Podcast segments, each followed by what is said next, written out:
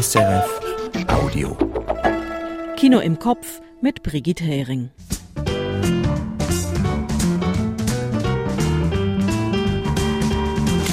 George Wirsch stellt den schweizerisch-deutschen Spielfilm Die Theorie von allem vor.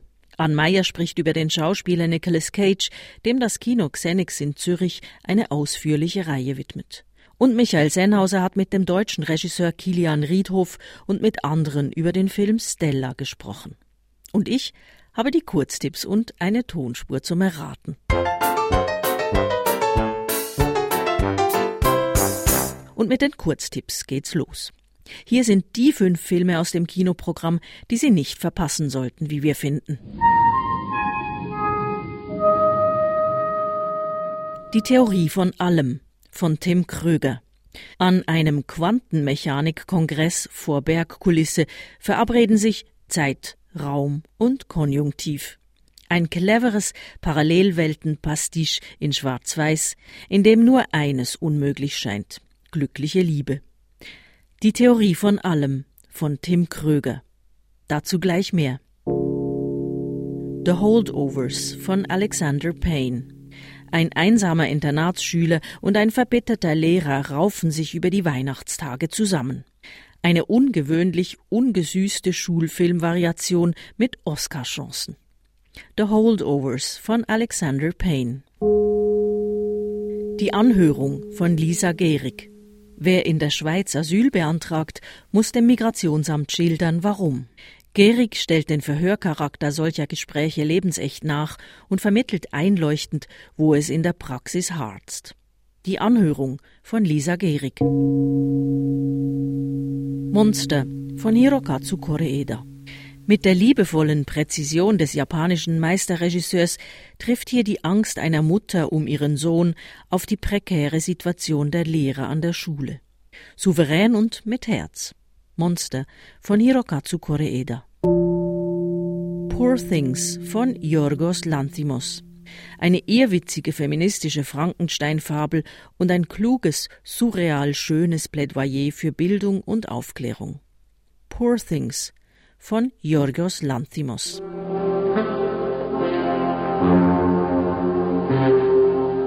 Eine beschwipste Tonspur gibt's heute zum Erraten. Der entscheidende Hinweis auf den gesuchten Film ist irgendwo versteckt. Alright, folks, Showtime. Aus welchem Film stammt die folgende Szene? I'd like a beer and a double kamikaze, please. We mustn't kick the bar, we lean into the bar. Just lean into the railing. Because it's not Vino Veritas, it's N Vino Veritas. Who the fuck are you talking to? Little brown nosed gnomes with a slingshot. N Vino Veritas. N Vino Veritas to be Indra. Lean into the bar. Lean into the bar. into the bar. Listen, my boyfriend over there is really boring the shit out of me, and I was wondering if you would buy me a drink. Do you mind if I buy her a drink? I don't care what the fuck you do with her. And I'll have a rum and coke, please. Barman, a rum and coke. In vino veritas. Wer diese Tresenweisheit in welchem Film verkündet, das verrate ich Ihnen ganz am Schluss. Seit der Antike geistert sie in den Köpfen herum, die Idee einer Weltformel. Diese Vorstellung, dass man absolut alle physikalischen Erkenntnisse auf ein einziges Modell reduzieren könnte. Mit diesem hochtrabenden Konzept spielt auch ein neuer Kinospielfilm. Die Theorie von allem heißt der Film selbstredend und er dreht sich um Quantenmechanik. Ob das eher für Erleuchtungen oder für Kopfzerbrechen sorgt, das weiß George Wirsch. Quadratisches Bild, muffige Ästhetik. Wir sind in einer 70er Fernsehtalkshow. Herzlich willkommen, Johannes Leinert. Einen übernatürlichen Roman habe sein Gast Johannes Leinert geschrieben, kündigt der Moderator an. Nein, das sei wirklich passiert, erwidert Leinert, 44, bärtig, nervös faselt er von Parallelwelten und flüchtet alsbald aus dem Studio. Rückblende ins Jahr 1962. Hier stößt Leinert auf das Phänomen, das ihn später in den Wahnsinn treiben wird. Das Filmbild ist jetzt schwarz-weiß im Breitformat. Und in einem Hotelsalon in den Schweizer Bergen hört der noch ganz junge Johannes erstmals diese Melodie, die anfangs im TV-Studio lief. Am Klavier sitzt Karin. Johannes ist fasziniert von ihr und glaubt, sie von irgendwoher zu kennen. Er ist hier an einem Kongress. Er will doktorieren in Quantenmechanik. Er skizziert Formeln, glaubt an sich, doch sein Mentor sieht das anders. Johannes, was soll das? Das ist im Hilbertraum, das funktioniert doch. So alles Wahrscheinlichkeitsgeschwurbel. Parallele Eigenzustände, mehrere Beobachter. Haben Sie schon einmal probiert, die Fourier-Reihen durchzuexerzieren? Ja, natürlich, mindestens 300 Mal. Dann probieren Sie es 400 Mal. Irgendwas haben Sie übersehen. Übersehen tut auch das Publikum viel. Derart vollgepackt ist der Film mit Unklarheiten, vermeintlichen Logikfehlern und, besonders auffällig, mit Filmzitaten. Diese Zitate, die seien immer ein Teil des Plans gewesen, sagt Regisseur Tim Kröger. Also schon mit der Titelidee, die Theorie von allem und skifahrenden Physikern, hatte ich die Idee von Hitchcock trifft Lynch, trifft Erich Kästner, Edgar Wallace Filme und so weiter und so fort. Das alles kann man da drin auch entdecken. Und das nicht ohne tieferen Sinn, fährt Kröger fort. Dieser Film muss uns in ein fremdes Land entführen und dafür wollte ich so ein basales Gefühl von Kinovertrautheit erstmal aufbauen. Und das funktioniert ganz gut, indem man Filme zitiert, die alle vielleicht mal gesehen haben. Aber von dieser Vertrautheit geht's dann doch aufs Glatteis. Für den jungen Quantenmechaniker, der sich seine Traumpianistin Karin vielleicht nur einbildet, aber auch fürs Publikum. Es wird diffus, es tauchen Doppelgänger vom Todgeglaubten auf, irgendwann wackelt das Bild und sogar der Film reißt dass man irgendwann nicht mehr alles versteht, auch das ist Teil des Plans. Es ist eine dunkle, fast albtraumhafte Reise, auch ein Verwirrspiel. Man kann diesen Film beim ersten Mal kaum völlig verstehen, aber das ist auch so gedacht und genau dafür ist er da und deswegen ist er auch gut, glaube ich. Die Theorie von allem ist gut. Aber ein Kinobesuch reicht tatsächlich nicht. Erst wer den Film zu Hause hat und ihn wie eine Matrioschka-Puppe auseinandernehmen kann, sieht in sein Innerstes. Und das lohnt sich, denn dort drin schlägt ein Herz. Und irgendwo im Äther spielt Karin Klavier.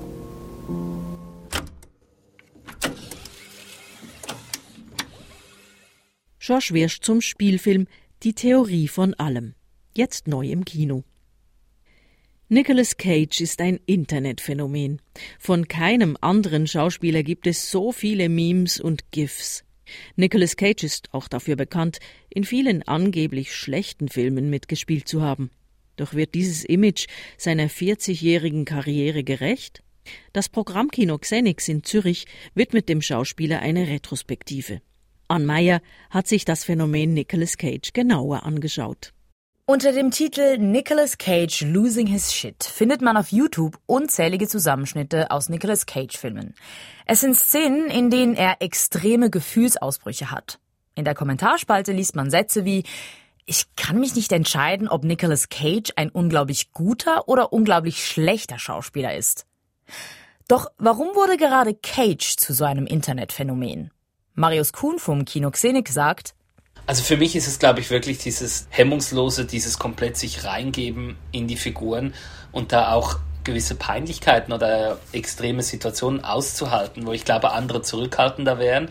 Also ich glaube, es gibt wenige Schauspielerinnen, die so viel vom eigenen Stil in einen Film reinbringen. Also Nicolas Cage prägt die Filme. Schaut man sich Cages Filmografie an, fällt auf, wie facettenreich Nicolas Cage ist. Doch er hat nicht nur unglaublich viele unterschiedliche Rollen gespielt, Cage änderte mit fast jeder Figur auch die Art, wie er gespielt hat. Der Film, der wohl am meisten Internethumor über Cage generiert hat, ist die Horrorkomödie Vampire's Kiss von 1988. Darin spielt er einen narzisstischen Literaturagenten, der glaubt, zum Vampir zu werden.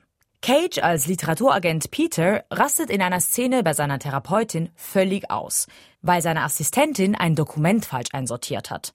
Hysterisch beginnt er plötzlich, das ganze Alphabet runterzuschreien. How could somebody misfile something?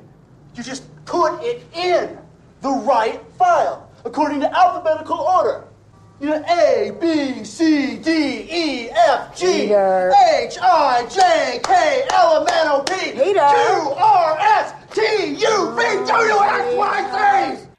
Kates Schauspiel ist in diesem Film unberechenbar, bizarr, theatralisch und urkomisch.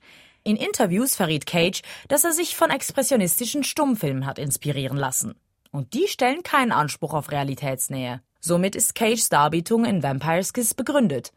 Im Film Raising Arizona von 1987 ist Cages Performance cartoonhaft, was besonders gut in die kauzige Figurenwelt der Coen Brothers passt, die den Film damals gemacht haben.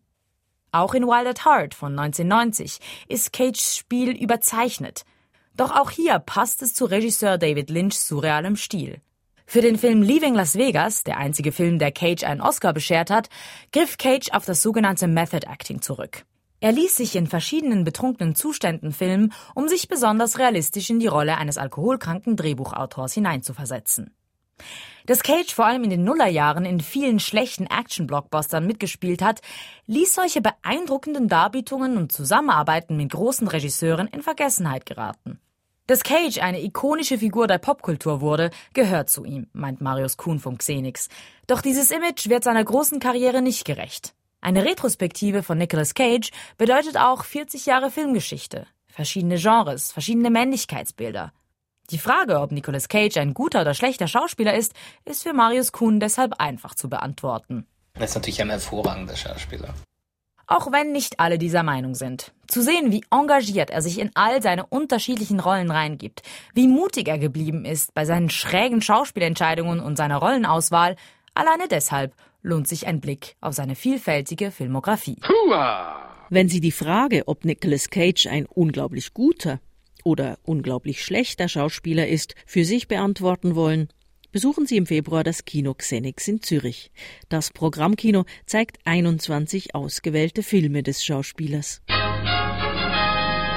Der Spielfilm Stella, ein Leben, erzählt die grauenvolle Geschichte einer jungen Jüdin in Berlin, die in den 1940er Jahren untergetauchte Jüdinnen und Juden an die Gestapo verraten hat. Vor fünf Jahren geriet Takis Würgers Roman Stella in die Kritik, weil er die Biografie der realen Stella Goldschlag zu einer Art Abenteuergeschichte verarbeitet hatte. Regisseur Kilian Riedhoff geht die Geschichte für seinen Film anders an. Aber auch Stella, ein Leben, hat Kritiker gefunden. Michael Sennhauser hat den Film gesehen und darüber mit dem Regisseur gesprochen und mit dem Historiker Daniel Gerson vom Institut für Judaistik der Universität Bern.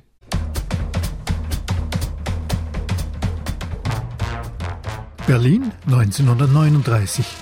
Stella ist 17 Jahre alt, blond und lebenslustig und sie träumt von einer Karriere als Jazzsängerin.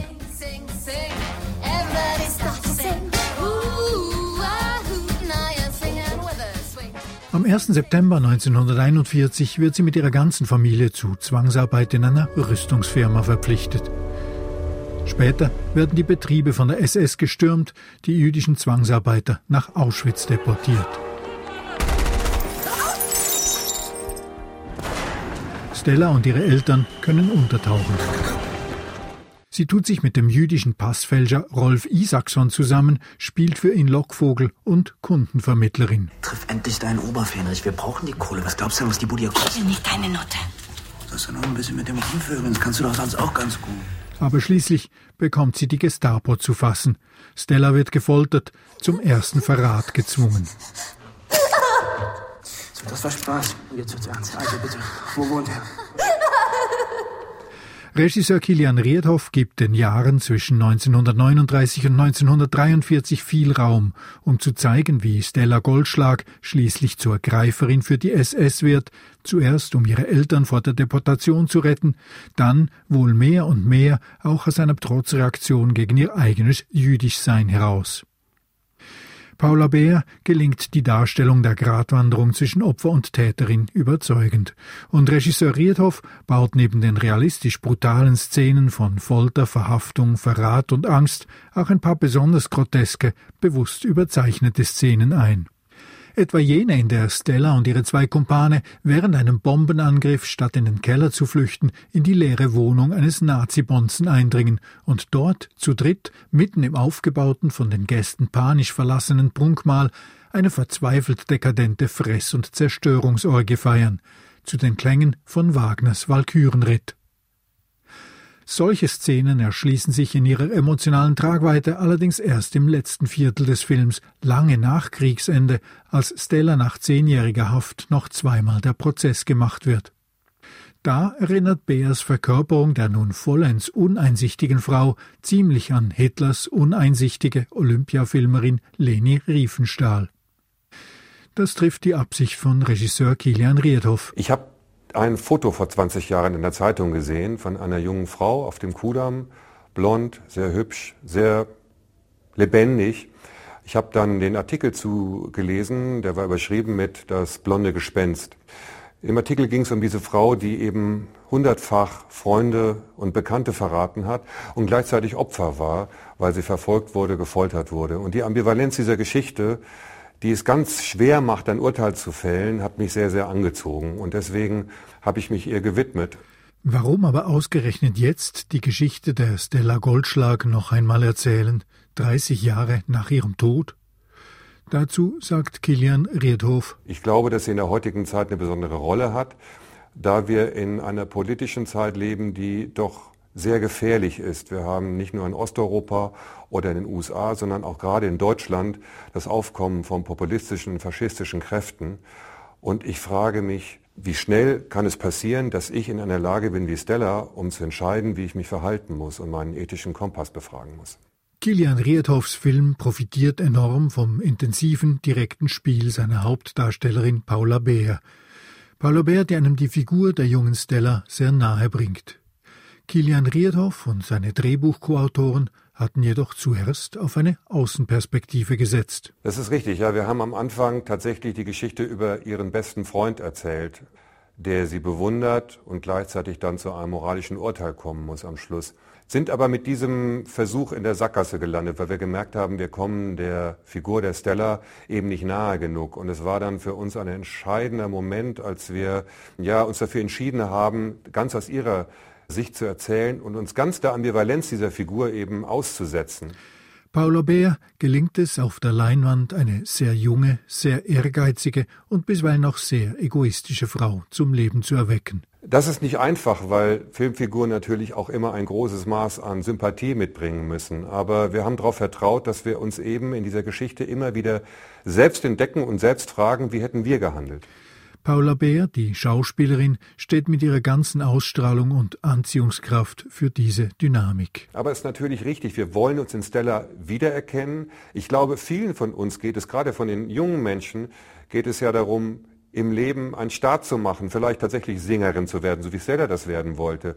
Wir träumen von Resonanz, von einem Leben, an dem wir teilhaben können. Und das zeigen wir am Anfang bei Stella, diesen Lebenshunger, diese Sehnsucht, dabei zu sein. Und das ist ganz wichtig, eben diese Figur nicht von Anfang an abzuurteilen, sondern die Identifikation zuzulassen, soweit es geht. Dass Stella mit ihren Passfälscherfreunden und deren Tricks von der Not ihrer jüdischen Mitbürger profitiert, dass sie sich als Lockvogel einsetzen lässt, das wirkt zunächst noch eher trotzig einer Gesellschaft gegenüber, die ihr die Teilnahme am Alltagsleben verweigert. Ich habe das für mich so begriffen, dass wir zu Stella eine schreckliche Nähe spüren und das dem Zuschauer erlebbar zu machen, so dass er sich dem nicht entziehen kann, darum ging es mir. Die ganze Gewalt des Nazisystems wird erst vollends sichtbar, als sie verhaftet und gefoltert wird und sie und ihre Familie mit dem Tod bedroht. Worauf Stella für die Gestapo zur Greiferin wird, um das eigene Leben zu retten. Uns war es vor allem wichtig, die Interferenz zwischen dem System und ihr zu verstehen. Und ich glaube, wir, wir sehen schon sehr klar, was das System mit ihr macht, auch wenn das System nicht immer körperlich und persönlich auftaucht. Aber hier pervertiert ein System eine junge Frau. Man kann ja attestieren, dass sie eine gewisse seelische Unreife hat. Das taucht auch im Urteil später 1957 auf. Aber es ist immer die Interferenz und wir tun es, glaube ich, zu leicht zu sagen, dass es ein intrinsischer Prozess ist, sondern wir müssen klar verstehen, dass ein System, ein verbrecherisches System, das Land meiner Vorfahren Stella dazu gebracht hat, zur Verräterin zu werden. Darin zeigt sich die Perversion dieses Systems ja besonders, dass sie die Juden gezwungen haben, an ihrer eigenen Vernichtung mitzuwirken. Umso verblüffender sind dann die Szenen im letzten Teil des Films, die nach dem Krieg spielen, als Stella nach ihrer Entlassung aus russischer Gefangenschaft auch in der Bundesrepublik Deutschland noch einmal der Prozess gemacht wird. Denn da kommt dann doch die Perspektive ihres jüdischen Jugendfreundes zum Zug.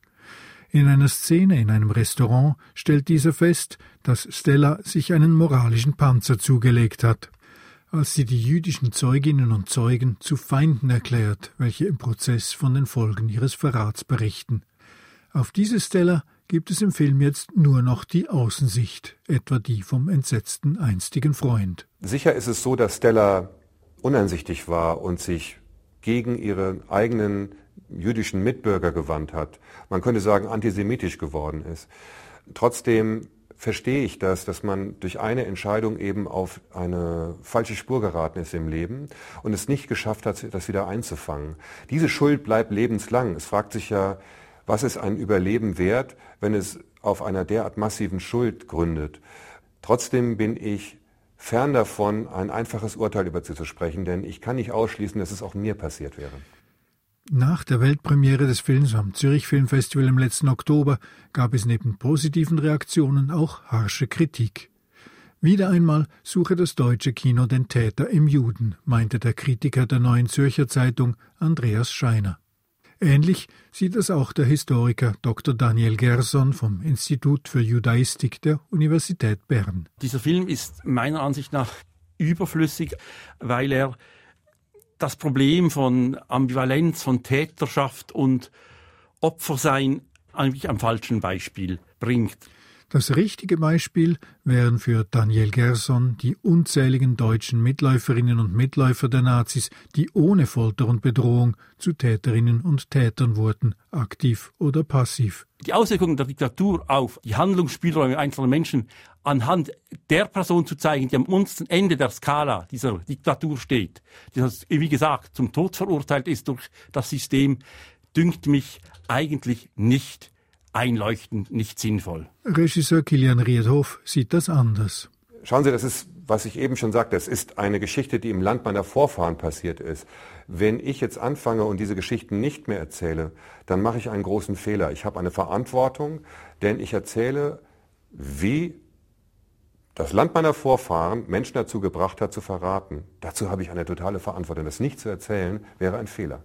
Als Historiker sieht Daniel Gerson allerdings ein Muster, wie in Deutschland bis heute vom Holocaust erzählt wird. Ich sehe einfach, dass man ausblendet die Täterseite. Die Täterseite wird letztlich in den Hintergrund gedrängt. Das kommt in der deutschen Darstellung des Holocaust sehr häufig vor. Es ist immer sehr opferzentriert und hier auch wiederum wird anhand eines Opfers der Holocaust dargestellt und zwar mit einem Opfer, das zugleich sogar als auch Täter sein soll. Andreas Scheiner, der Kritiker der Neuen Zürcher Zeitung, ging in seiner Kritik noch weiter. Wenn, wie der Film erzählt, selbst eine Jüdin Juden in den Tod geschickt hat, sei damit der einfache Nazi entlastet. Auch mit dieser Kritik am Film geht Daniel Gerson einig. Also er kann natürlich als Entlastung gesehen werden, weil der Fokus auf diese klare Kategorie Jüdin gelegt ist und die nichtjüdischen Deutschen eigentlich ihr Verhalten nicht weiter erklären müssen. Regisseur Riedhoff sieht das anders. Also wir haben diese Bedenken selbstverständlich wiedergespiegelt bekommen und auch sehr lange reflektiert. Uns war es trotzdem wichtig, diese ambivalente Geschichte zu erzählen, statt gar keine darüber zu erzählen. Denn so viele Geschichten über das Ritterreich werden in Deutschland zumindest gar nicht mehr im Kino erzählt. Es scheint fast, als ob wir das hinter uns bringen wollen. Aber das ist nun einfach sehr aktuell. Wir dürfen diese Geschichten nicht vergessen. Das wurde uns auch von ähm, ehemalig untergetauchten Juden damals in Berlin gesagt. Helfen Sie da, tragen Sie dazu bei, dass diese Geschichten nicht vergessen werden. Regisseur Kilian Riedhoff im Beitrag von Michael Sennhauser über den Film Stella. Der läuft jetzt im Kino. Kino im Kopf ist fast zu Ende. Es fehlt noch die Auflösung der Tonspur. Nicolas Cage war das natürlich, und zwar in der Rolle, die ihm einen Oscar eingebracht hat. In Leaving Las Vegas spielte er 1995 Ben, einen alkoholkranken Drehbuchautor, der sich in Las Vegas zu Tode saufen will. Regie führte Mike Figgis. In der gespielten Szene schäkert Ben an einem Bartresen betrunken mit einer Frau, die gerade Streit mit ihrem Freund hat. Like a beer and a double kamikaze, please. We mustn't kick the bar, we lean into the bar. Just lean into the railing. Because it's not vino veritas, it's en vino veritas. Who the fuck are you talking to? Little brown nosed gnomes with a slingshot. En vino veritas. En vino veritas to be in drunk. Lean into the bar. Listen, my boyfriend over there is really boring the shit out of me, and I was wondering if you would buy me a drink. Do you mind if I buy her a drink? I don't care what the fuck you do with her. And I'll have a rum and coke, please. Barman, a rum and coke. Eine Szene aus Leaving Las Vegas mit Nicolas Cage. Das war Kino im Kopf.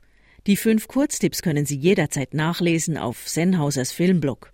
Ich bin Brigitte Hering und wünsche viel Vergnügen im Kino.